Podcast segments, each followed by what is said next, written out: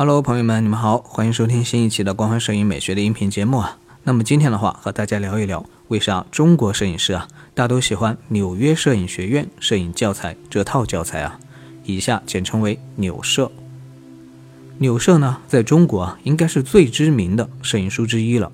本身啊，内容确实很好。如果你习惯啊，从基础理论开始学习，那么这本书是一个不错的选择。现在的纽摄呢，应该是七十年代啊引进的。当时没有版权的概念啊，也就是没有给钱。现在美国纽社其实还在更新啊，但是国内就没有跟进了。中社几年前呢出过一套新版的纽社啊，实际上也就是在老版的基础上啊，自己又编了一些数码的内容加进去。严格的来说呢，是属于劣质的山寨品。可惜现在老版啊，新的已经不太容易买到了，淘宝上能找到的也只有下册。但是对于零基础学习的同学来说啊，上册才是比较有价值的。纽社呢被说的这么神啊，其实我倒是觉得啊，跟进入中国早啊也是有一定关系的。那会儿缺少啊类似的书，纽社能火啊是必然的。摄影爱好者这个圈子呢又是比较怀旧的，所以一代代的口口相传啊，纽社就被捧上神坛了。上面这段话呢，并不是说纽社不好啊。摄影的基础理论啊，其实就是相机操作的基础理论，就那么点东西，随便找本摄影书啊都能学会。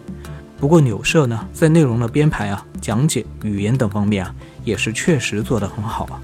因为它本来啊就是外国的教材嘛，比起国内的那些图名图利的圣经啊、宝典啊，更值得一看。但是要知道，纽摄啊只是一本高校教材啊，纽约摄影学院啊本身并不是国际顶尖水平啊。而且它是属于商业摄影教材啊，里面的很多理论啊是偏于商业摄影的，这并不是摄影的普遍真理啊，离艺术摄影啊那就更远了。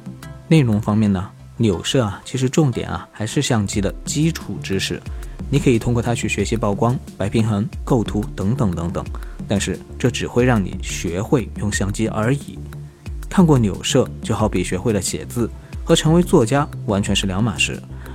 而且仅就器材使用这个方面啊，纽摄的内容也只是入门啊，不说那些各种附件、灯光等等啊，光是数码相机就已经出现了很多新的技术啊。国内这本七十年代引进，然后加山寨的纽摄呢，也只能是用来入个门。总而言之呢，纽摄啊是一本用来打基础不错的书，主要作用也就是打基础了。当然，各个阶段重新来学习基础也会有新的收获啊。书本身的语言呢偏严肃，适合能耐心学习的读者。还有就是尽量读原版，抵制中社山寨版啊。